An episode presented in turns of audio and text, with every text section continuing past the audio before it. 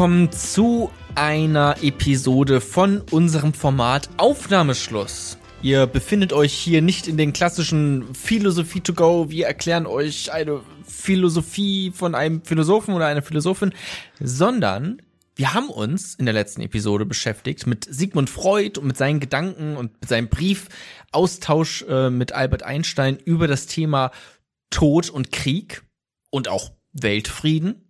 Und mich hat da schon ganz viel äh, zu gesagt und uns erzählt, was denn Sigmund Freud, was denn so seine Gedanken dazu waren.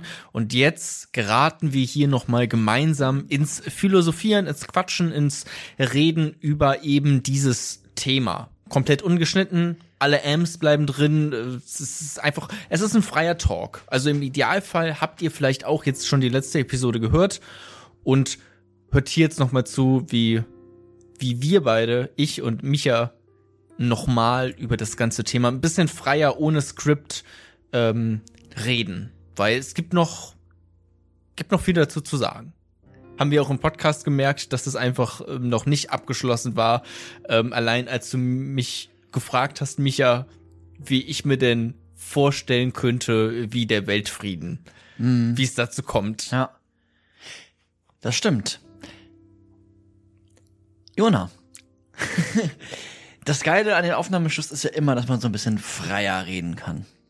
Das ist ja erstmal geil, ne?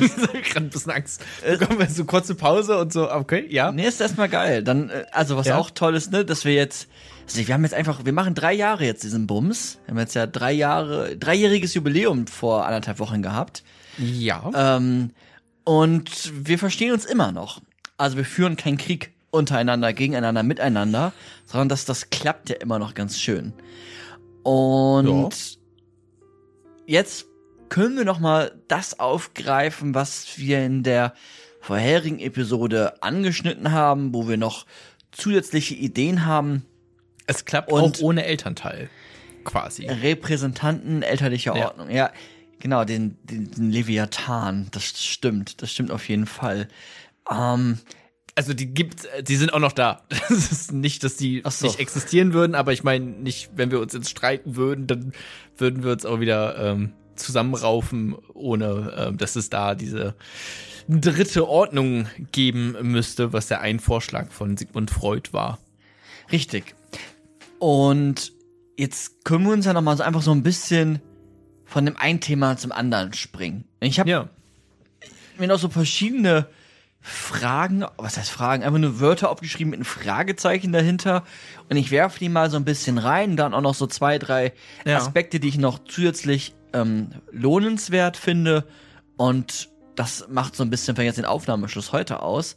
Klingt cool. Als, als erstes irgendwie habe ich mir so gedacht, naja, also einmal haben wir natürlich jetzt irgendwie uns mit Krieg und mit Frieden befasst und auch am Ende nochmal mit den äh, Leviathan, das will ich noch mal kurz zur Seite schieben und nochmal nach, nach vorne. Mhm etwas anderes positionieren und zwar kann irgendwie, also was meinst du, also, ist immer so gemein, weil ich dich dann immer frage, ähm, aber kann es einen sinnvollen Krieg geben? Kann es einen gerechten Krieg geben? Das sind ja auch so, so Begriffe. Ja.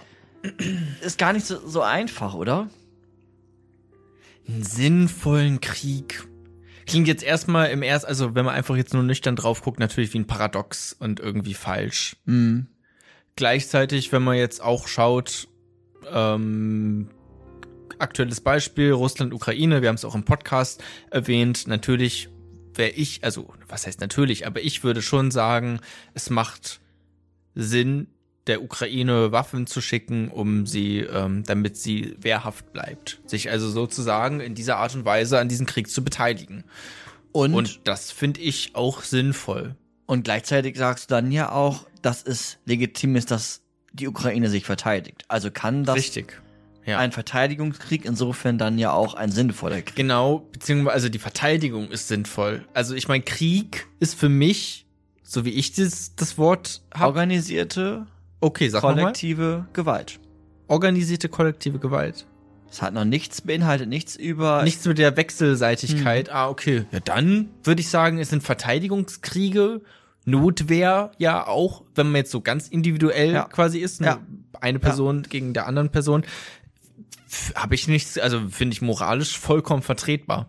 wenn mich jemand bedroht mit einem Messer, darf ich mich natürlich verteidigen. Vor allem in so einem, äh, auch vom Staat zu Staat, wo man ja jetzt auch nicht wegrennen kann.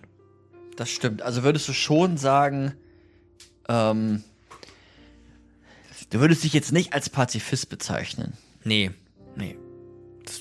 Nee, würde ich nicht tun. Okay.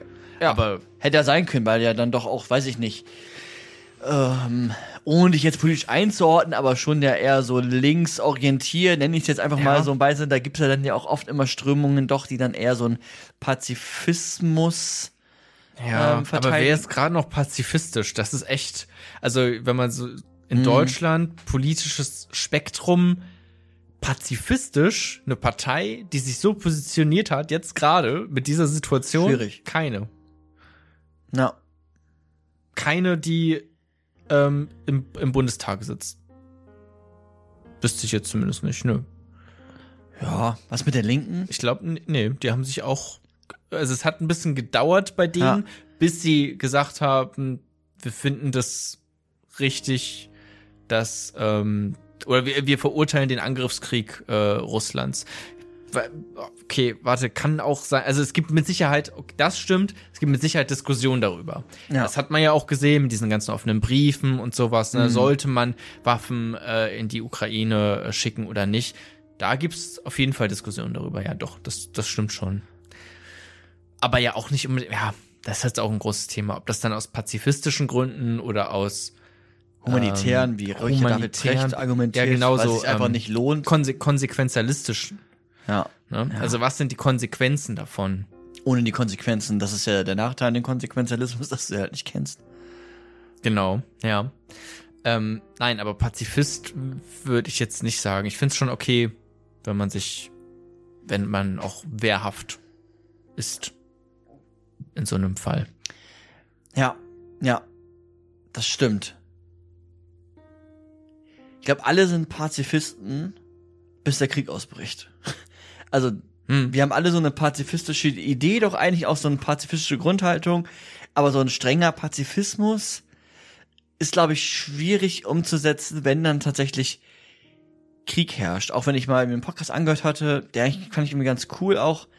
Ähm, das, die waren da auch, die war auf jeden Fall auch pazifistisch.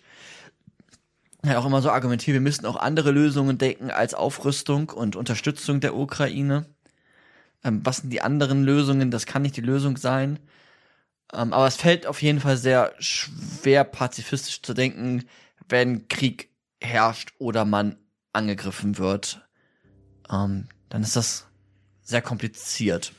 Ja, schon. Also kann, bei Pazifismus fällt mir natürlich Gandhi so ein, ne? Und dann irgendwie, keine Ahnung, tritt man jetzt in den Hungerstreik oder was macht man dann? Ist das überhaupt ein Pazifismus, wenn man Aggression gegen sich selbst ausrichtet? Aber gut, kann man vielleicht noch drunter äh, zählen. Ähm, aber also irgendwie so gewaltvolle Demonstrationen bringen ja jetzt in so einem Fall auch nichts. Also habe ich zumindest nicht das Gefühl, als würde Putin dann sagen, ja gut, ähm, die, diese Liebe hat mich jetzt so erfüllt und mir neuen Wege aufgezeigt oder so. Also ist ja Quatsch. Ja. Ja, absolut. Glaube ich, glaube ich, glaube ich auch. Und wenn man dann ähm, weiter guckt, ah, man kann so viel zum Krieg sagen. Ne? Also vielleicht einmal noch, ähm, wenn man das so psychologisch anguckt, dann ist es vielleicht manchmal ein Trugschluss. Also man, ich kann mir vorstellen, dass manche so denken, man ist irgendwie im Krieg, dann findet diese kollektiv organisiert kollektive Gewalt statt, dann ist der Krieg beendet und dann ist der Krieg vorbei. Hm. Das ist ja erstmal so die Idee. Aber de facto nimmt dieses, also ist, ist Krieg ja für die, die ein Objekt dieser bloßen Ereignisse geworden sind, ist ja lebenslänglich. Du nimmst diese Traumata, diese Belastungen, die nimmst du ja mit.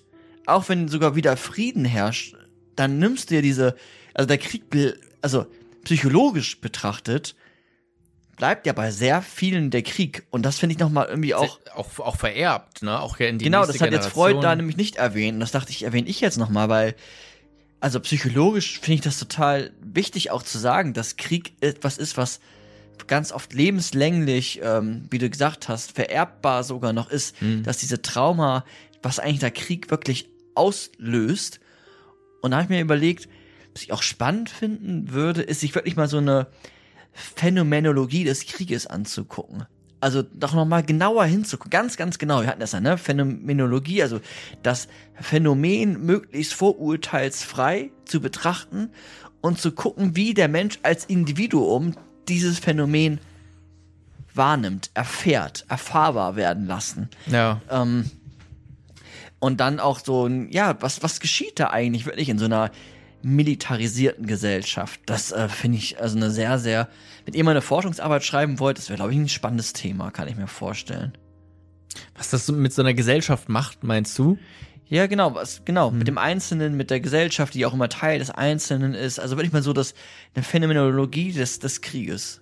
Kann man ja bei einem Einzelnen, bei dir, das Phänomen des Krieges, wenn du jetzt Kriegsakteur bist, das zu, zu ähm, erforschen, vielleicht auch phänomen- phänomenologisch. Also dann versuchen, innere Strukturen deutlich zu machen, um das Gab's dann weiter bestimmt, zu abstrahieren. Ich hab nicht so viel zu gefunden, aber gibt's bestimmt auch etwas. Bestimmt Studien dazu. Ja, kann. Ja. Ja. Finde ich auf jeden Fall ähm, spannend, auch im Hinblick von so Trauma und ähm, Kriegsverbrechen. Na, also Kriegsverbrechen können ja auch so etwas sein wie Hungersnöte, die entstanden sind in einer Gesellschaft, die dann nie verarbeitet worden sind von der Gesellschaft und äh, der Akteur, der die Hungersnot ausgeübt hat, ähm, sich auch nie dafür entschuldigt hat und dadurch dann auch in einer Gesellschaft beispielsweise ähm, so etwas wie einen Nationalstolz entwickelt, weil man ähm, dann das erstmal aufarbeitet, also in der Nation, in der einzelnen Nation.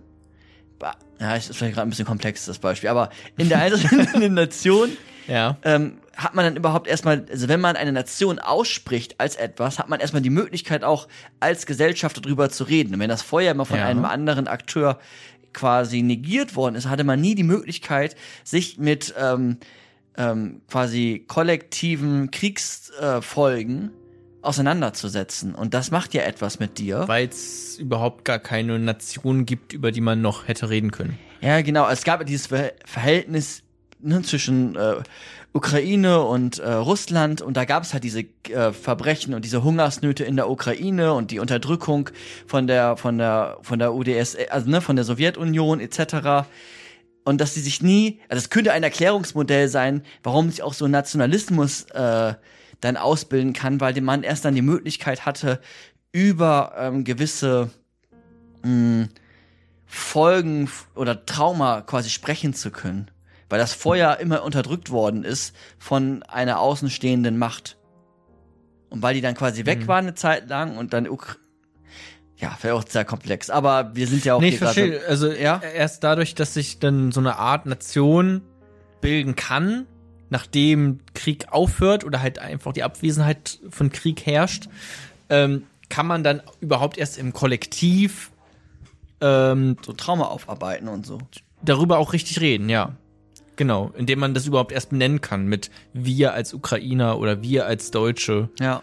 Ne, was ja auch, also ich meine, wenn man so über äh, Nation, Nation redet, Nationalismus, denke ich zumindest ähm, zuallererst an so negativen Seiten, aber es gab ja sicherlich auch mal eine Zeit, also würde ich jetzt gerade zumindest ein bisschen auch naiv drauf geblickt, aber so bewerten, ähm, in der Nationen sich vielleicht gerade auch erst gebildet haben und da vielleicht auch noch eine wichtige Funktion hatten. Nämlich halt, ja, dass man gemeinsam über etwas reden kann, dass ach, viel, viele äh, Punkte, die ja äh, auch Nationen ausmachen, die ja auch nicht nur schlecht sind, wie irgendwie Nationalstolz, irgendwie Ja. so blinder Nationalstolz. Ne? Ja, genau, auf dem Punkt wollte ich quasi äh, ja. quasi gerade gerade hinaus. Ähm, und gleichzeitig hatte ich auch so, ah ja, oder ich frage dich, hast du das Gefühl, also,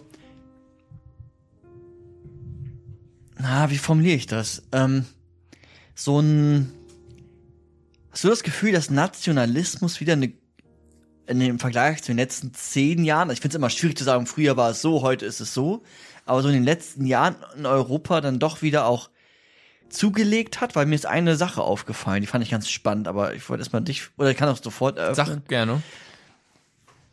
Ich wüsste es jetzt auch nicht. Genau. Nicht Ich, meine These wäre, der Nationalismus hat insof ist insofern wieder ähm, öffentlicher, weil mir aufgefallen ist, keine Ahnung, arabischen Frühling oder ne, so arabische Kriege etc. pp. Dann sind ja auch immer wieder ähm, Demonstrationen, auch in Deutschland gewesen. Und was waren da für Flaggen ge gehisst? Überall Friedensflaggen, weiße Flaggen, Tauben etc. pp. Und jetzt aktuell ist es ja, also wenn du jetzt guckst, dann sind ja wenig Friedensflaggen zu finden, sondern irgendwie am Bundestag ist die ukrainische Flagge, ähm, überall sind ukrainische Flaggen als, als Zeichen der Solidarität, was ja auch total Verständnis, also ich verstehe das total. Gleichzeitig im Hinterkopf so, okay, spannend, so. Wir also, denken in Nationen. wo sind die? Friedensflaggen? Mhm. Also, also das hat so hat auch die eine Pazifistin da argumentiert. Wir brauchen auch eine Bewegung des Friedens und nicht nur des. Also ich verstehe warum. Aber das ist so, weißt du, das sind dann die, wo ich mich wirklich auch drüber lustig mache, wenn jetzt jemand auf die Straße geht und sagt, für die Liebe. Ja, Na gut, aber vielleicht für den danke, Frieden? Erika, für diesen ähm, Beitrag, Wortbeitrag, kannst dich wieder hinsetzen. Also, ja, aber also ich meine, das ist so unkonkret. Wer ist denn gegen die Liebe? Also, das ist ja. Oder wer ist denn gegen den Frieden? Also, ich verstehe schon, was du ähm, auch, gerade meinst, du, dieser Fokus darauf. Okay, jetzt fokussieren wir uns gerade sehr wohl wieder auf Nationalstaaten. Generell ja auch gesehen. Äh, auch nicht nur. Wir fokussieren auf Nationalstaaten, weil die irgendwie angegriffen werden und wir einfach gerade damit konfrontiert werden mit dieser Realität, sondern ja auch äh, wirklich in den letzten Jahren Nationalismus, die AfD, wie groß die geworden ist, ne, auch, ja auch, muss man ja auch einfach sagen, auch vor allem im Osten äh, Deutschlands, ähm, Frankreich ja auch äh, rechtsextreme Parteien, Marie Le Pen, also das Schweden. ist ja, stimmt, auch. Ja, ich gibt jetzt bestimmt viele Beispiele. Ich, das, ich kann auch gar nicht alle aufzählen, kenne ich mich auch nicht gut genug aus, aber ich meine, das haben ja sicherlich China die, wieder. also haben wir einfach viele Ja. mitbekommen, ne? also generell so ein, so ein, so ein gewisser Trend Richtung einem Nationalismus tatsächlich kann man schon, schon mitbekommen, auch jetzt mal ganz generell, ja. Und Kriege, wenn, wenn Krieg herrscht, denkst du natürlich auch irgendwie, es- denkst du natürlich in Nationen. Weiß nicht, äh, verstehe ich, aber ich wüsste jetzt nicht, wo uns das hinführen soll, wenn wir Friedensflaggen aufhängen. Ob das mir zu, ich glaube, mir wäre das zu unkonkret. ja, Ich würde dann irgendwie, ja, keine Ahnung. beides? Ich weiß auch nicht. Also ich, ich verstehe das, was du meinst, aber Meine Ja. erste Intuition als Individuum wäre auch eine ukrainische Flagge. Also wenn ich hab, mach so, also grundsätzlich mache ich sowas nicht so.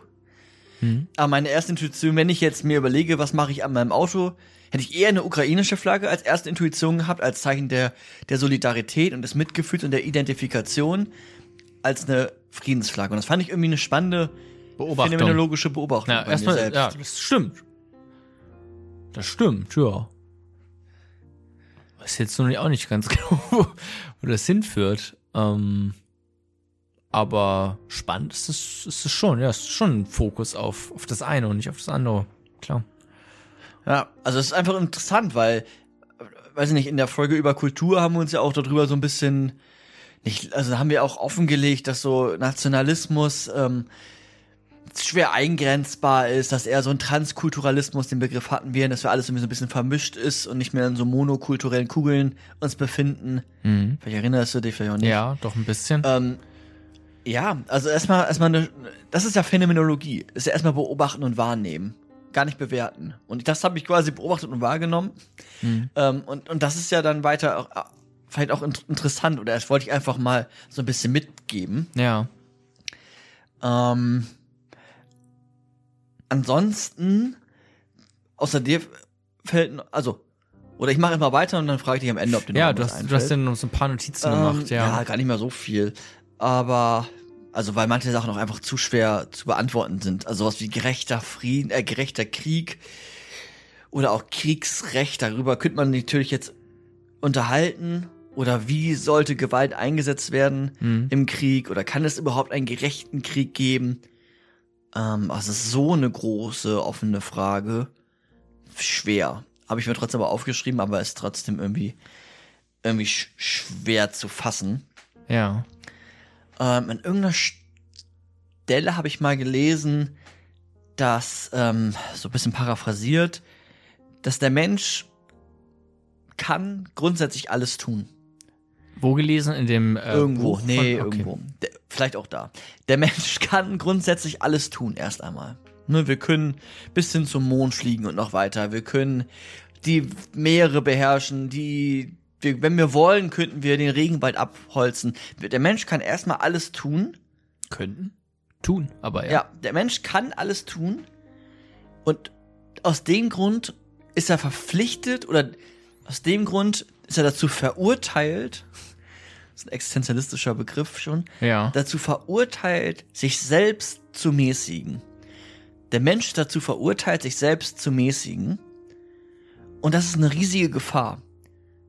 Nämlich, wenn ich dazu verurteilt bin, mich selbst zu mäßigen, dann, ah, also wer mäßigt mich dann? So, ich selbst. Und das ist ja, Ja. erstmal eine totale große Verantwortung und dann, wie gesagt, wie eine, wie eine Gefahr. Und aus dem Grund würde ich auch sagen, naja, ist Krieg schon immer so latent Vorhanden. möglich, vorhanden. Ja.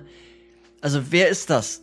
Auch der wo- Leviathan wo, ist genau, ja. womit wir ja dann auch ein bisschen genau, wieder da jetzt wollte ich einfach jetzt, ist jetzt meine Brücke quasi. genau bei Freud wären, der Ja. ja. auch meinte, eigentlich im Prinzip zähmen wir uns ja selbst, indem wir einfach diesen Todestrieb Ja. ähm, nicht genug Raum geben oder er nicht genug Raum bekommt, sondern der, äh, der Lebenstrieb ähm, viel, viel stärker präsent ist. Das ist ja auch, wir haben das im Podcast äh, so hingenommen und ich habe keine Gegenfrage dazu gestellt. Aber äh, das ist ja eigentlich was, wo man mal, also ich meine, wie, also ich habe ja auch gesagt, macht ein bisschen Sinn. Ich habe auch das Gefühl, so tendenziell äh, von der Beobachtung her, wie ich es einschätzen würde, okay, ergibt das irgendwie Sinn. Aber ist ja auch eigentlich, also ist das wissenschaftlich? Ist das irgendwie überprüfbar? Ist ja irgendwie immer mit Psychoanalyse auch so ein Ding, ne? Aber ich meine, wenn du jetzt von Todestrieb und äh, Thanatos und äh, Lebenstrieb und, und sowas redest und irgendwie alles ist Sex und so, Ja, die Psychoanalyse hat sich natürlich auch weiterentwickelt und verwendet Begrifflichkeiten auch komplexer und anders zu Freuds Zeiten. ja. Bin jetzt aber jetzt auch kein Psychoanalytiker, um das angemessen gut beantworten zu können. Ja. Ähm, so wie das Bild gezeichnet ist, ist es auf jeden Fall, würde ich sagen, zu einfach dargestellt. Ähm, wenn wir jetzt aber hier Slavoj Zizek sitzen hätten, hätte er bestimmt sehr viele gute Gründe, um uns das zu erklären, warum das tatsächlich gerade der Fall ist. Hm. Ähm, Slavoj Zizek, ein Philosoph und auch äh, Analytiker, dem wir mal eine Episode gemacht haben. Ähm, grundsätzlich ist ja die, kann man ja die Frage sich stellen, wenn man das möchte, die sich Hobbes gestellt hat. Ist der Mensch in Naturzustand etwas, was sich, was böse ist, was sich gegenseitig zerfleischt oder nicht? Ja, und, und laut Freud ja eigentlich dann. Laut Freud eigentlich schon. Ja, oder. Ja, gut, ja, oder beide. Also, oder er, er trägt Er ringt halt. halt mit sich. Genau, ja. er ringt mit sich. Also Ja. so, so ein bisschen beides eigentlich. Das kommt halt drauf an. Aber eigentlich tendiert er ja schon in die Richtung, keinen Krieg führen zu wollen, oder? Ah, müsst ihr jetzt auch überlegen, aber Ja, es Oder ist, nicht? Es Also ich ist halt so ein es- Ringen, ja. Es ist so ein, so ein Ring ist es auf jeden Fall in uns aber angelegt. ja. Ja. Dann lässt sich mal der Lebenstrieb durch, mal der Todestrieb. Mhm. Ähm, in Gesellschaften dann eher wohl doch der, der Lebenstrieb. Ja, aber es klingt so sehr abstrakt irgendwie, weißt du, was Ja. ich meine? Also es klingt so irgendwie überhaupt nicht fassbar oder es ist einfach so gesetzt irgendwie. Das hat mich so ein bisschen, keine Ahnung. Es klingt so rein, reingeworfen und so, ja, es gibt den Todestrieb. Äh, Mhm. Und äh, du, äh, das ist ja auch so eine, so eine These, wo ich auch eigentlich dachte, hm, ist, ist das wirklich so, dieses, dass man sich selbst verletzen möchte, ja, auf eine Art und Weise, ne, dieses, Mhm. also ist das etwas, was einfach damit einhergeht, mit diesem ich ähm, strebe nach Genuss und dieses Genuss, äh, diese, diese Jagd nach Genuss ist halt etwas, was mich unweigerlich zersetzt, automatisch, wie jetzt irgendwie Alkoholismus oder so etwas in dieser Richtung oder Glücksspielsucht. Ähm, oder ist es wirklich der Drang, sich selbst zu zerstören? Ich, also, vielleicht zweierlei. Bei dem, zum, zum ersten finde ich dieses ähm, Todestrieb, Lebenstrieb, Destruktionstrieb anschaulicher und für mich greifbarer erklärt bei Erich Fromm, der auch von so einem sadomasochistischen Charakter spricht, wenn ich das richtig in Erinnerung habe. Mhm. Und weil wir aller Voraussicht nach uns in zwei Wochen mit Erich Fromm befassen, würde ich das an der Stelle einmal verschieben. Ähm, und ähm, also wir gucken mal, was wir genau von Erich Fromm machen. Jetzt ist Ja. es quasi schon mehr oder weniger gespoilert, was wir machen, aber das ist auch in Ordnung, weil die Community hat sich das gewünscht, die die Ach so, teilnehmen okay, cool. durften, die Geld bezahlen. Ähm, Ja. bei auf Patreon und Steady. Und da wird es auch um, um Sadismus und Masochismus gehen. Also das ist zumindest meine Mhm. Idee, wie ich gerne Fromm hier ähm, platzieren möchte. Ja. Ähm, und, und da sieht man dann schon wieder, dass der Mensch vielleicht doch so Tendenzen hat, sich selbst zu verletzen. Oder auch Macht über andere auszuüben. Ähm, diese beiden quasi, Hm. diese beiden ähm, Aspekte auf der einen Seite. Und auf der anderen Das klingt nur immer so absolut, weißt du? Das ist irgendwie immer sowas, wo ich dann erstmal dagegen. Äh, Oder also im Frage- Podcast ja. selbst äh, bin ich natürlich, okay, lass uns das jetzt einfach mal als Gesetz annehmen und dann gucken wir uns, wo die, uns diese, äh, diese Grundannahmen irgendwie hinführen, ne, damit wir auch Freud überhaupt verstehen. Aber jetzt hier in diesem Aufnahmeschluss, wenn man nochmal drüber redet, klar kann ich das auch beobachten auf eine Art und Weise, auch dieses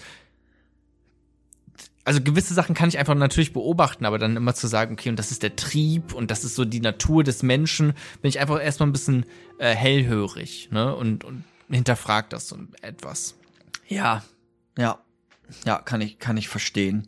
Wenn es jetzt, und das habe ich, das klang für mich auch so, als wenn auch die Frage so ein bisschen die ist, ist jetzt der Mensch halt dieses destruktive ähm, äh, Wesen im, im, im Kern vielleicht auch, wenn, wenn das jetzt manche so deuten wollen, würde ich als äh, Einzelperson jetzt sagen, ich würde erstmal dagegen argumentieren, ganz, ganz stark. Und hätte dann verschiedene Argumentationsstrukturen. Also wir hatten ja auch Rousseau zum Beispiel, der sagt, okay, die Gesellschaft ist es das, was dich böse macht oder dich schlecht macht und nicht ähm, die Natur des Menschen. Ich, äh, Es sind halt nur so Veranlagungen, ne? Also, weil ich habe jetzt, stand jetzt gerade, ich hier in diesem Raum, in dieser Gesellschaft, in dieser Position in der Gesellschaft, in der ich mich befinde, habe ich null das Bedürfnis, andere Menschen umzubringen. Stand jetzt.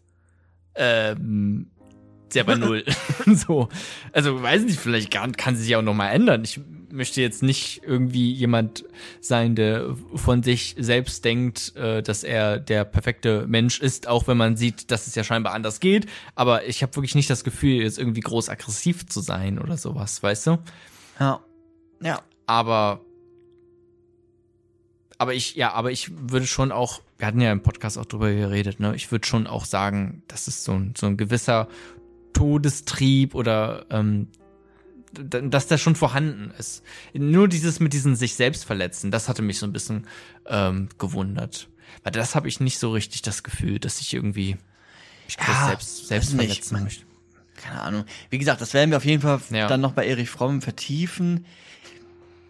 Vielleicht ist es auch eine Selbstverletzung, wenn du nicht das tun kannst, was du eigentlich tun willst. Dein inneres Ich will vielleicht die komplette Beliebigkeit und Freiheit zu haben und jetzt verletzt du dich selbst durch die Regeln, die dir auferlegt werden von der Gesellschaft. Ähm, kann man ja auch weiter äh, darüber nachdenken. Ja. Was ich jetzt noch irgendwie ganz wichtig, vielleicht auch an der Stelle noch zu sagen ist, dass ich eher mein, also mein Menschenbild ist eher so ein humanistisch geprägtes Menschenbild, ein Mensch, der ähm, nach Kooperation äh, sich richtet, der stark an Beziehungen und Bindung orientiert ist, also wirklich so die Bindungsforschung als Grund, Grundlage dessen ähm, dazu nehme und ich auch weniger in so Triebstrukturen, auch äh, psychotherapeutisch denke und in inneren Konflikten, die auszutragen sind, ähm, sondern eher in so Bedürfniskategorien mir das übersetze. Also welche Bedürfnisse hat der Mensch und wie werden gerade diese Bedürfnisse frustriert? Ähm, und dann geht es gar nicht um, also warum ist denn jetzt diese Person so aggressiv? Also welches Bedürfnis wird gerade nicht erfüllt? von den Grundbedürfnissen, die vielleicht ein Mensch so hat. Ja. Und das wäre eher mein Denken, um zu gucken, okay, ich, ich sehe diese Aggression und ich sehe vielleicht diesen, diesen Destruktionstrieb, äh, aber okay, da, dann ist es ja irgendeine, irgendeine Bewältigungsstrategie für etwas, was nicht erfüllt wird. Das wäre mein therapeutischer Ansatz, um dann zu gucken, okay, ich bin so aggressiv, weil, und dann zu gucken, weil mir Sicherheit und Kontrolle fehlt, weil mir Bindung fehlt, weil mir äh, Lust fehlt, äh, etc. Ne? Dann könnte man dann weiter gucken. Ja, und das ist ja auch nichts, was man einfach so schonungslos ausgeliefert ist. Also ich meine, das muss man auch sagen, da sind wir wieder, sind wir oft beim Existenzialismus, aber ich meine, Menschen haben ja auch schon noch trotzdem die Möglichkeit, immer Ja und Nein zu etwas zu sagen, ne? Auch zu ihren eigenen Trieben. Das ist ja etwas auch äh, Einmaliges eigentlich, ne? Das können ja Tiere können ja das nicht tun. Ähm, aber ich kann ja sogar Nein zu meinem eigenen Hungertrieb sagen. Ne? Also auch schon was sehr Grundlegendes. Das kommt ja, Ja. auch noch mal hinzu. Ja. Gleichzeitig ist es halt, Ja und Nein zu sagen, ist im Alltag sehr einfach. Ja, ich weiß. Ja, kann- nein, Ja. ich sag heute Nein zur Pizza und morgen Ja. Wenn ich eine posttraumatische Belastungsstörung habe und vergewaltigt äh, oder mir Gewalt zugefügt wurde, dann besteht ein großes Risiko, dass ich jemand anderen auch nochmal Gewalt zufüge, Ja, um dann klar. Kon dann ist es halt schwieriger, ja und Selbst, nein. äh, auch selbst das mit der Pizza auch nicht immer so leicht. Ja. Als abschließenden Punkt für den heutigen Aufnahmeschluss Hm. diese, ja, die Idee von Frieden ist ja eine schöne. Und jetzt haben wir ja schon diesen Leviathan, den ich als irgendwie als irgendwie ja Repräsentant elterlicher Ordnung, das finde ich ein ganz schöner Begriff. Ähm, Geht gut für den Lippen, ne? ja, verstehe ich, aber ich, also so ein Weltstaat hat natürlich auch so einen sehr totalitären Charakter. Das ist halt die Frage, wie ist der aufgebaut, ne? Da kann man jetzt auch echt tausend Sachen, die man auch äh, da überdenken müsste. Richtig. Und ich also ein jetzt Staat an sich ist ja schon kompliziert. Ja, ja. Ich habe jetzt auch, ich persönlich habe jetzt auch keine bessere Idee, aber ich finde den Leviathan extrem einfallslos. Das habe ich ja kurz in der, in der Folge auch schon gesagt. Ich finde ihn irgendwie so, da hast du ja gesagt, ja gut, es lohnt sich drüber nachzudenken. Ja, Mhm. lohnt sich bestimmt. Das finde ich, ich finde es, ich gucke mir Familie an, sehe, da ist irgendwie ein starker Vater oder eine starke Mutter, meistens ja dann der Vater als Idee. Ja. Und dann übertragt, das äh, ist mir irgendwie zu einfach. Da finde ich, also, Marx hattest du auch. ja, finde ich ne? auch schwierig, aber irgendwie okay, die Idee von, wir leben alle in kleinen Kommunen und weil wir in kleinen Kommunen kommunistisch leben, haben wir keine Konflikte mehr und dadurch entsteht dann so etwas wie kollektive Gewalt nicht mehr. Ähm, ist auf jeden Fall ein anderer Ansatz, der irgendwie komplexer klingt ja. und auf jeden Fall auch sich lohnt, drüber nachzudenken. Ähm, ja, finde ich weniger einfallslos auf jeden Fall an der Stelle. Ja, ist äh, weniger einfach so. Ich müsste auch gerade drüber nachdenken, würde der Kommunismus, über den wir auch ein bisschen geredet haben Mhm. in der letzten Episode, also Ein guter Grund oft für Krieg oder gewesen. oder zumindest der Kapitalismus, ja genau, wenn der Kapitalismus jetzt so wie er, oh fuck, ja stimmt das auch richtig, äh, aber wenn er wenn der Kapitalismus so wie er jetzt ist, nicht einfach also einfach nicht mehr so funktionieren würde, ob damit viele Gründe auch wegfallen würden. Also wenn es einfach nicht mehr Menschen gibt, die in ihrer Arbeit ausgebeutet werden, Mehrwert, Mehrwert, Theorie, Beschleunigung, Wachstum, so. Innovation. wenn es das irgendwie nicht gibt, stattdessen irgendwie ein besseres System, einfach nur mal kurz gesagt, ähm, unabhängig jetzt davon, wie das aussieht, aber es irgendwie einfach vielleicht gerechter verteilt ist, Also ein Wirtschaftssystem dann schon auch Macht, auch Macht gerechter verteilt ist dadurch, das Geld äh, anders verteilt ist. Also vielleicht ist das auch ein, eine, eine ähm, Schraubstelle, an der es sich lohnt, drüber nachzudenken, ob man die besser justieren kann, das Geld- und Machtgefüge, weil Nein. Sta Staaten, die gegeneinander kämpfen, hat natürlich auch immer was mit Macht und, und, und Geld zu tun. Vielleicht ketzerisch, leben zu viele Menschen auf der Welt? Also gibt es ein, ein Maximum und dann ist einfach Krieg sehr, sehr schwer? Tja. Also scheinbar, also weiß ich nicht, zwischen zehn Menschen da in kollektive Gewalt umzumünzen Ja, ist schwierig, aber die Frage ist, also wann, weiß ich nicht. Aber wo soll das hinführen, ne? Das ist ja auch, also ja, kann sein, aber selbst wenn wir jetzt zu dem Schluss kommen, ja, klar. Was ist denn dann die, äh, Auswanderung. die Schlussfolgerung Jupiter. daraus? Ist Venus. literally Krieg, Micha. Die Schluss davon ist Menschen um. Nein, nein. Damit Weltfrieden. Krieg gegen China Krieg. argumentiert so ähnlich. Krieg gegen Krieg. China argumentiert so ähnlich. Die argumentiert in China. Naja, das, äh, der zweck ihrer, ihrer politischen Handelns ist äh, die kommunistische Idee. Was auch. Kommunistische Idee wird in deren Manifest nicht ausbuchstabiert. Das haben die gemein mit Marx. Also man weiß nicht, was die genau meinen, ähm, aber das ist ja die Idee. Alle sind Kommunisten vielleicht auch und ja, guck Ja. mal, wie viele Menschen dann noch übrig sind. Ja, ja, weiß nicht, ob das, ja, aber klar, okay. In einem, in einem kleineren Kreis ist natürlich einfacher, Frieden zu schaffen. Ich meine, sieht man ja auch in, in Deutschland jetzt gerade haben wir halt Frieden, so mit 80 Millionen. Ja. Und das ist auch sehr viel weniger komplex als halt bei äh, 7, 8 Milliarden Menschen. Ja, das stimmt. Ja, kam mir auch gerade nur so. Ich Ja. finde jetzt den Gedanken auch nicht so gewinnbringend. Als letzte Möglichkeit des Friedens würde ich jetzt noch ähm, Hans Jonas kurz, ohne den jetzt groß äh, zu erklären und dies und das und jenes. Ähm, aber glaubst du, wenn die Ukraine vor, wie viele Jahren waren das? 20, ich weiß es nicht genau, 20, 30 Jahren, wie viel auch immer, die, ihre ganzes Atom äh, Arsenal, Arsenal nicht abgegeben hätte, ja. dass die angegriffen worden wären? Nicht, oder? Würde ich jetzt mal. Genau, man, schätzen. man könnte ja auch sagen, okay, vielleicht brauchen wir, Alle- das ist, das ist dann wieder diese Aufrüstungsidee, aber die, der Begriff dahinter ist Nuklearpazifismus. Ja. Aber Micha, Gefährlich. du, du bist, Und bei dann- dem Wort gefährlich hast du mir ein bisschen zu viel gelächelt gerade. Hans Jonas ist dann einer, der von so einer sagen. Verantwortungsethik kommt. Also bei ihm geht es ganz viel um Verantwortung und dann ein Verantwortung. Aber Das kann nicht gut gehen.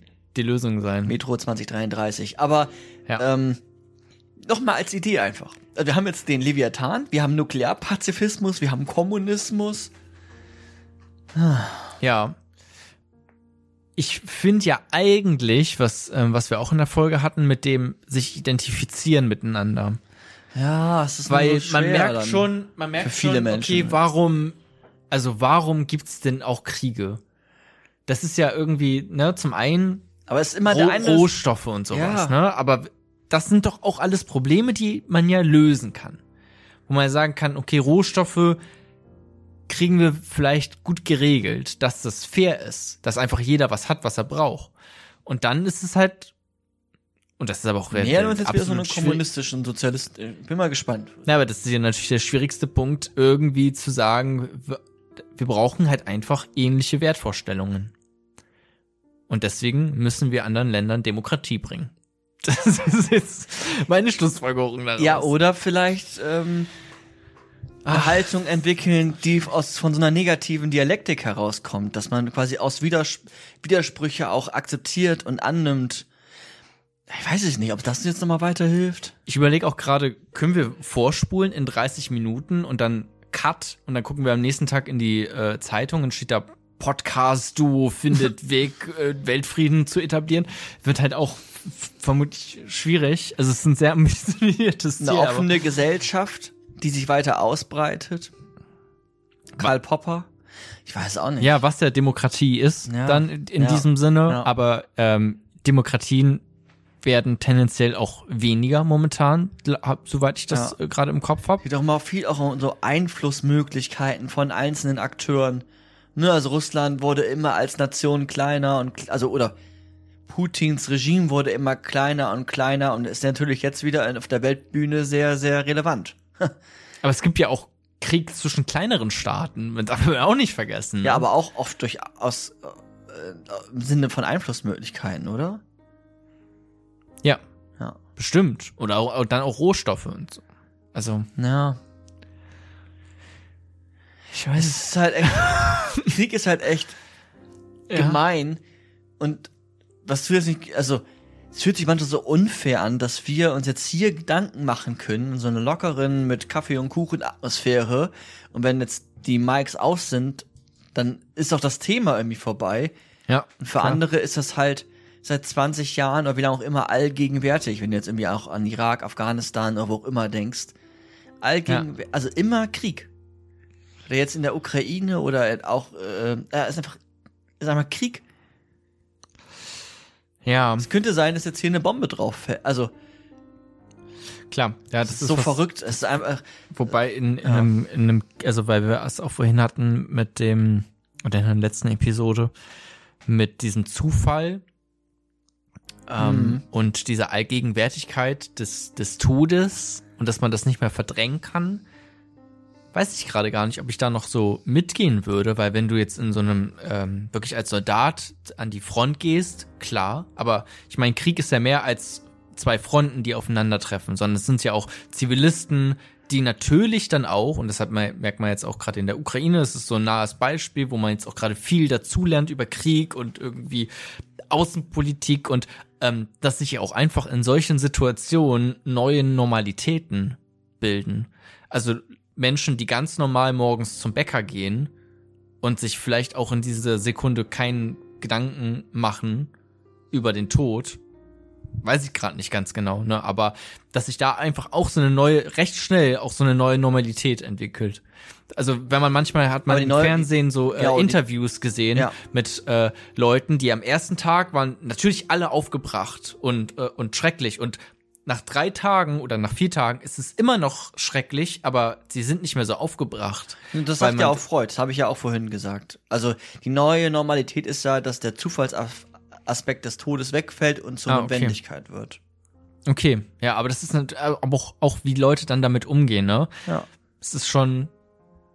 Ah, okay, aber er meint auch, das, okay, es ist Das meint- einfach also das- gegenwärtig. Hm.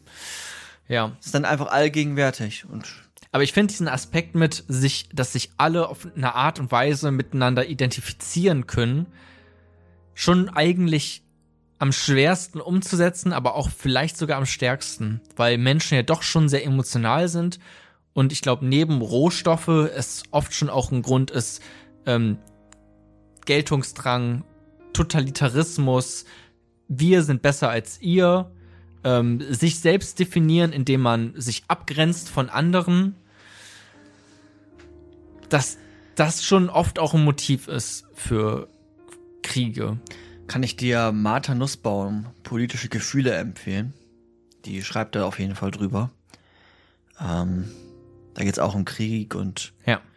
also ja, kann kann kann wichtig ist sicherlich auch auch wichtig, ja. Also habe ich gerade schon das Gefühl. Ich glaube, wenn, also, Das ist aber auch so ja, ja. weißt du, wenn jetzt alles. Ach, oh, weil. Hm, Oder doch so ein, so ein Leviathan, wie bei Herr der Ringe, irgendwie so Elben, die dann über alles herrschen. Keine Ahnung. ja. Ähm, ja. Wenn die halt, wenn man halt von, wir bräuchten quasi eine dritte Instanz, die von Natur aus immer das Richtige macht und gut ist. schlussendlich vermutlich braucht es vermutlich schon, also ich meine, ohne, also auch mit einem Staat, mit einem starken sozialen äh, Zusammenhalt, mit einem starken Nationalgefühl, ne? Sage ich jetzt einfach mal Deutschland und Deutschland sei jetzt noch nationalistischer, als es äh, gerade äh, ist.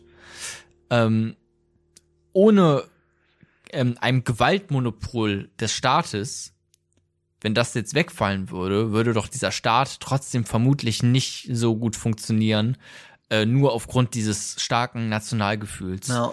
Wir brauchen Glaub- schon auch die Ja, man, Narration. man braucht nämlich schon diese dritte Instanz eigentlich. ja, ja, das Vermutlich. Wenn man es wirklich jetzt mal ganz versucht, nüchtern irgendwie drauf zu blicken, glaube ich, dass das schon. Da kommst du eigentlich an so eine Art Weltregierung irgendwie nicht, nicht dran, Ja, dran vorbei. Ja, dann bist du auch irgendwie, weiß nicht, dann, keine Ahnung, stellst du mir dann irgendwie so vor, dann bist du irgendwie China und dann kommst du auf die Idee, was gehört eigentlich alles zu China? Oder du bist Russland und was gehört alles zu Russland? Und auf einmal gehört Taiwan auch wieder dazu Hm. und nimmst du das mal eben kurz ein und weil es keine dritte Macht gibt.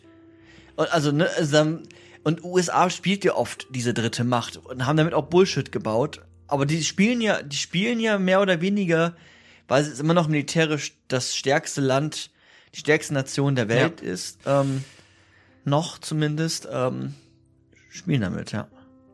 Würde mich auch mal interessieren, tatsächlich, ihr da draußen, die jetzt gerade zuhört, was so eure, also ich meine, wir haben jetzt hier gerade irgendwie vor allem diese Argumente mit äh, Leviathan und irgendwie Gruppenzugehörigkeit und sowas, eigentlich das, was ja auch Freud vorhin äh, gesagt hatte, jetzt angebracht auch nochmal und darüber geredet, aber was auch also was es vielleicht noch gibt, ich finde ja auch dieses mit Karl Marx, okay, wie würde das aussehen, wenn wir eben nicht Kapitalismus hätten?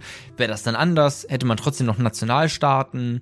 Ähm, bräuchte es die dann noch? Also was ist, was ist so dieses, aus was für Perspektiven kann man noch an unsere Gesellschaft, an unsere Menschheit rumschrauben, um irgendwie das hinzubekommen, dass alle Leute in Frieden miteinander leben? Was sind die Schrauben, die man da überhaupt drehen muss? Und welche habe ich vielleicht gerade noch gar nicht entdeckt? Ja. Weil über Marx bin ich auch erst gestolpert, als du das jetzt gesagt hast. Aber könnte ich mir auch vorstellen. Also ist einfach ein wichtiges Thema. Wie arbeitet man ähm, und wie ist Geld und Macht verteilt auf der Welt? Und und das mit Identifikation und Gemeingefühl, so wird ja auch in Science Fiction oder Utopien oft dann argumentiert. Ne? Dann gibt's halt die Aven also bei Avengers Thanatos, den Bösen, der alles zerstören will. Thanos. Ahnung, Thanos. Und dann, weil es einen dritten, weil es einen neuen Feind gibt, tut sich die Menschheit zusammen gegen die Aliens oder wie auch immer. Da hast du ja dieses. Die, ja. Die, klappt, glaube ich, aber nicht. Aber weiß ich nicht.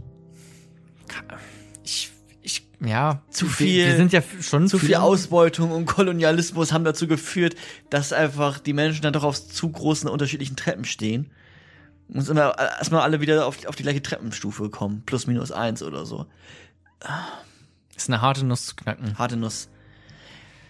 Eine harte Nuss war auch die, ähm, die heutige Episode.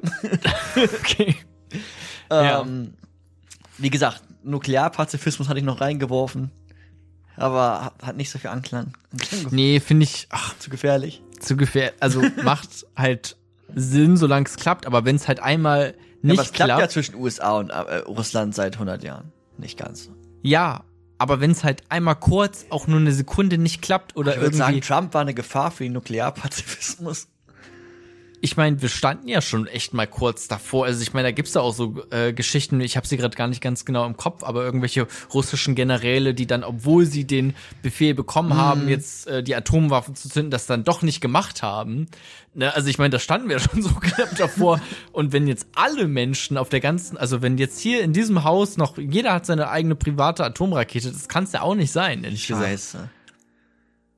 Vielleicht aber auch schon. Ich weiß es nicht. Ich, ähm, ich bin da offen, ich bleib da offen, aber ähm, wäre mir jetzt ein bisschen zu riskant, muss ich sagen. Na gut.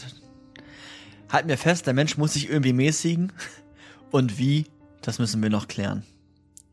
Ja, ist echt, boah, das ist echt, echt sehr, sehr schwierig und auch in in Re vielleicht muss man es auch noch, also als, als kleiner letzter Punkt noch mal auch so ein bisschen in Relation sehen. Ne? Also ich meine, wir als Menschheit sind doch einfach noch sehr jung. Ähm, auch evolutionär betrachtet. Ähm, wir sind einfach sehr dumm, meinst du auch? Äh, sehr dumm natürlich auch, ja. Manche mehr, manche weniger, aber ähm, auch noch sehr jung vor allem. Also geschichtlich, evolutionär gesehen auch einfach eine Spezies, die ja noch nicht so lange existiert. Ähm, und vermutlich, wenn alles irgendwie, irgendwie rund läuft, so durchs, durch die Geschichte weiterhin stolpern wird und ähm, was sich da noch alles in jetzt nicht nur in Jahrhunderten gedacht, sondern in Jahrtausenden und Jahrzehntausenden oder Jahrmillionen, da habe ich schon da die Hoffnung, dass es dann irgendwann mal ähm, besser wird. Auch mit vielleicht neuen Technologien, auf die man, das ist ja auch immer so ein ähm, Ding, auch vor allem so aus, aus liberaler äh, Seite ja Technologien, die uns irgendwie weiterhelfen und was natürlich auch zu einem gewissen Maße stimmt. Also Technologien haben auch schon wirklich Gesellschaften grundlegend verändert und das Miteinander grundlegend verändert. Und ähm, sicherlich auch in großen Teil zum Guten. Ja. Ja, ja. Ich sehe so eine latente Elon Musk-Gefahr. Also jetzt als Symbolbild irgendwie, mhm. so weiß ich nicht. Ich kann mir, ich kann es mir sogar vorstellen, wirklich so die Menschheit so die armen Leute sind hier auf der Erde und müssen hier schuften und es gibt auch irgendwie ein paar starke Leviathan-Vertreter, die darauf aufpassen, dass irgendwie keine Kriege geführt werden und die der Frieden ist dann irgendwie auf Jupiter oder so zu finden, auf irgendeinem anderen fremden Planeten, wo ja. die anderen Menschen leben. Also, keine Ahnung, du vielleicht zu viel Sci-Fi geguckt, aber. Ja. Ich meine nur, das ist, das ist kein, kein Trieb, aber äh, Gerechtigkeit ist auch ein super starkes Motiv von Menschen. Menschen wollen auch, dass Dinge gerecht sind, habe ich zumindest das Gefühl. Und ich glaube, auf Dauer wird's schon. Cool. Also, ja. Also argumentiert ja auch Rousseau. Vielleicht erinnerst naja. Ja, also zu, zum Teil erinnere ich mich, Micha. zum, zum Teil auch nicht. Das ist ja genau der Gegenpart. Thomas Hobbes auf der einen Seite ist ja Rousseau, so wie du argumentierst, argumentiert jetzt auch dieser französische Philosoph. Das finde ich einfach ganz cool, dass du dann quasi jetzt dir selber quasi diese Gedanken machst, die auch schon mal jemand gemacht hat. So. Ja. So ähnlich argumentiert er. Und über lange Sicht gesehen bin ich da einfach relativ optimistisch. Aber bringt uns jetzt in diese Situation auch wenig. Naja. Du, Micha. Ja, wir reden zu viel und sagen zu wenig, also beenden wir es für heute. das, das stimmt. Wir, wir werden es jetzt heute nicht mehr äh, durchgekaut bekommen, komplett. Aber vielen Dank. Äh, hat nochmal Spaß gemacht, nochmal über, über diese Gedankengänge von, von Sigmund Freud und über Krieg, Tod und den Weltfrieden mit, mit dir zu reden, wo ich auch am Anfang des Tages nicht gedacht hätte, dass wir jetzt äh, darüber ähm, tatsächlich diskutieren werden, über dieses große Ganze, was ja wirklich enorm ist. Ähm, aber hoffentlich einige von euch da draußen vielleicht auch inspiriert hat zu eigenen Gedanken. Macht's gut. Peace out. Auf Wiedersehen. Tschüss.